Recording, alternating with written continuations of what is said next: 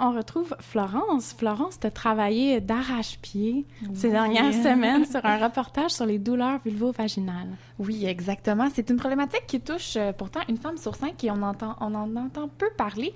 C'est pourquoi on a décidé d'aborder le sujet ici à l'émission. Et pour entrer justement dans le sujet, on va écouter d'abord comment une, une, jeune femme de 23 ans a découvert qu'elle vivait des douleurs anormales. Et pour le bien du reportage, elle a préféré rester anonyme. On l'écoute.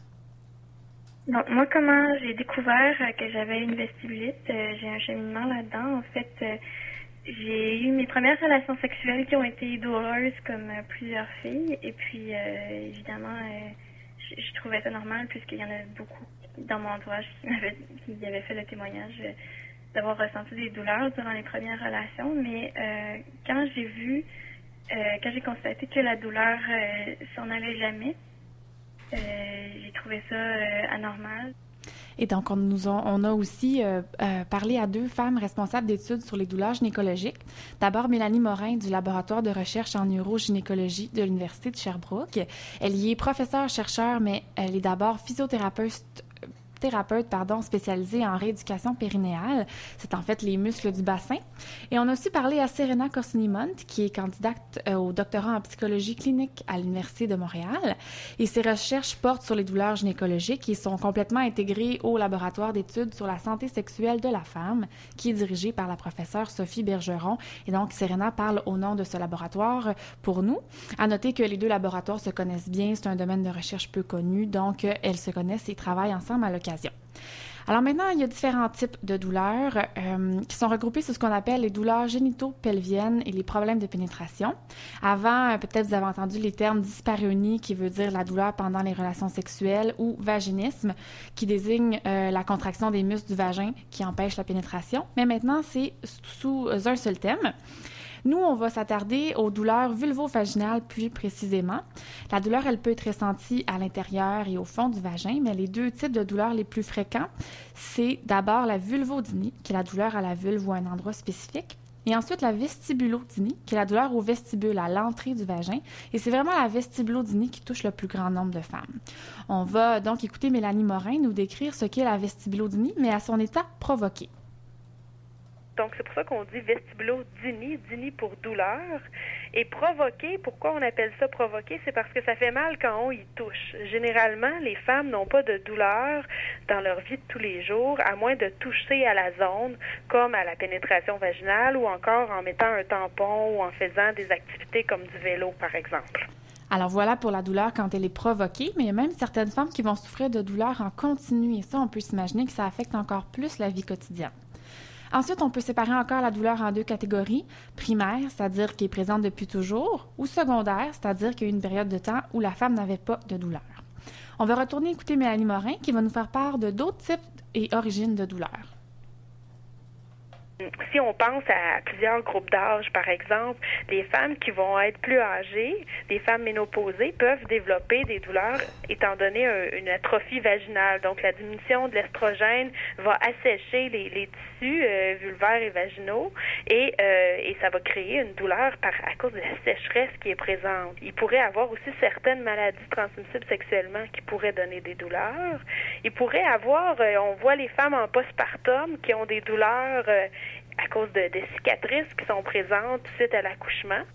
Et à partir du moment où les douleurs sont commencées, beaucoup de femmes vont entrer dans un cercle vicieux à, par peur d'avoir mal à nouveau. Les femmes vont stresser, contracter et causer encore plus de douleurs. Et c'est euh, ce que nous raconte la femme qui a témoigné pour nous.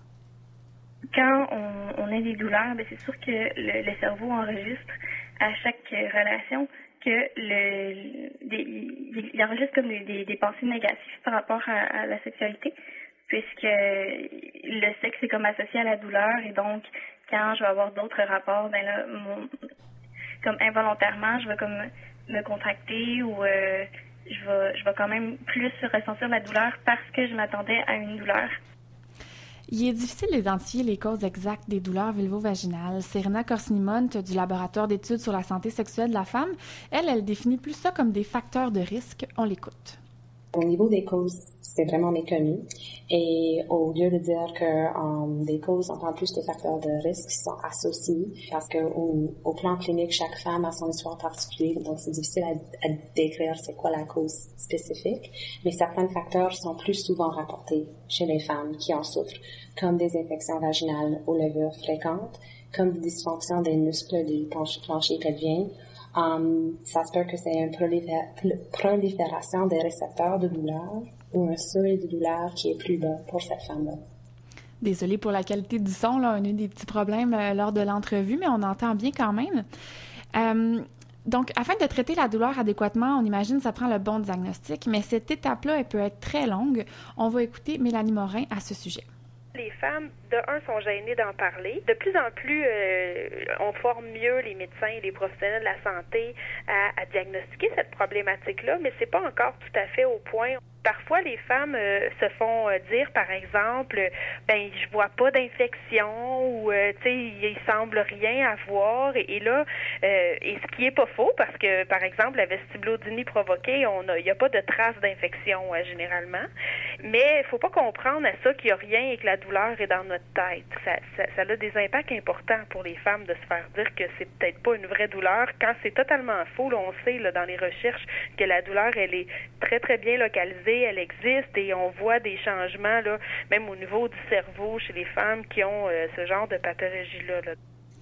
Euh, bien sûr, on peut pas demander au médecin d'être spécialiste dans tout, mais le délai avant de se faire référer vers la bonne personne ou d'avoir un diagnostic, c'est un facteur aggravant. Serena Corsinimont estime de 4 à 6 médecins avant, d'avoir le bon diagnostic. C'est vraiment beaucoup. Ça ressemble à ce qui est arrivé à, la femme qui a témoigné pour nous. Ça a pris du temps avant euh, qu'elle ait le diagnostic. Et maintenant, au niveau des traitements, eh bien, il y en a plusieurs. Euh, ça peut être des crèmes anesthésiques, thérapie de gestion de la douleur, chirurgie, injection de botox, hormones, médication. Mais il y en a une qui est méconnue, c'est la physiothérapie. Mélanie Morin, comme on l'a dit, elle est physiothérapeute d'abord. Elle s'intéresse principalement à ce traitement dans ses études. On va l'écouter nous décrire ce que c'est admettons qu'on parle de vestibulodynie provoquée, on peut penser que euh, les muscles du plancher pelvien, là je parle en physiothérapeute, là, sont atteints dans le sens qu'il y a des tensions, des difficultés à relâcher cette musculature-là. Et ces muscles-là sont situés, mais tout autour du vagin. Donc, des tensions au niveau des muscles du plancher pelvien vont empêcher la, la pénétration puis causer encore plus de douleur. Là, euh, on a euh, les traitements de physiothérapie euh, qui vont aller avec des modalités comme pour apprendre aux femmes comment Donc, on peut mettre à l'écran leur, leur activité musculaire de façon à leur enseigner comment aller contracter puis bien relâcher, plutôt bien relâcher cette musculature-là. Il y a aussi toutes les techniques où est-ce qu'on va aller faire des étirements et essayer de détendre la musculature. Alors voilà, pour la physiothérapie, on l'a dit, c'est difficile d'identifier les causes de douleur exactes. Et Serena euh, Korsniman tient à préciser que même si on ne peut pas identifier les causes, bien, les traitements sont possibles. On va l'écouter à ce sujet. Ce n'est pas parce qu'on ne connaît pas les causes qu'on n'est pas en mesure de traiter ces douleurs. Que la femme ne peut pas se consulter des experts euh, ou des personnes qui connaissent bien, euh, des professionnels de santé ou des professionnels de santé mentale qui connaissent bien ces problématiques-là. Tout ça à dire, malheureusement, il n'y a pas un traitement en particulier qui a été démontré comme étant efficace pour toutes les femmes.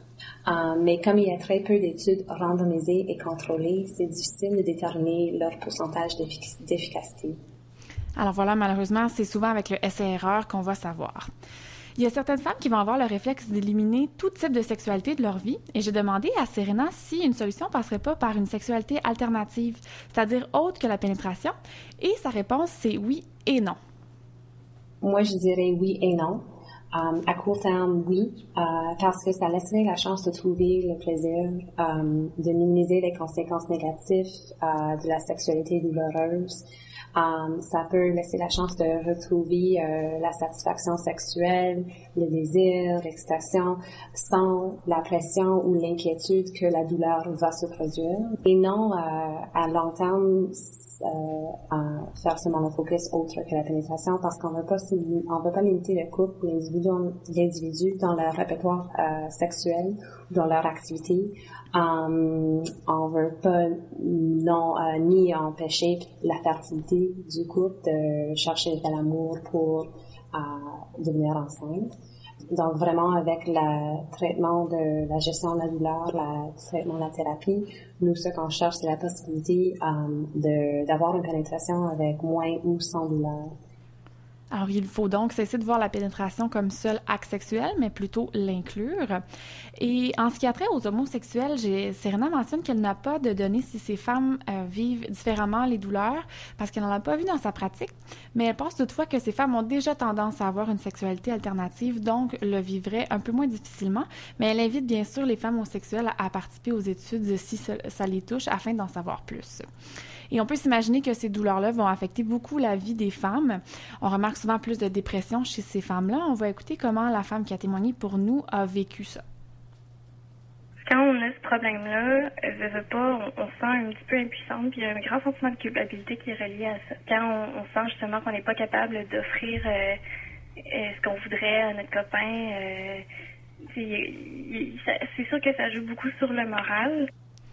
On peut faire un lien euh, avec les pressions sociales que vivent les femmes, les supposées normes établies, les préjugés qu'elles rencontrent.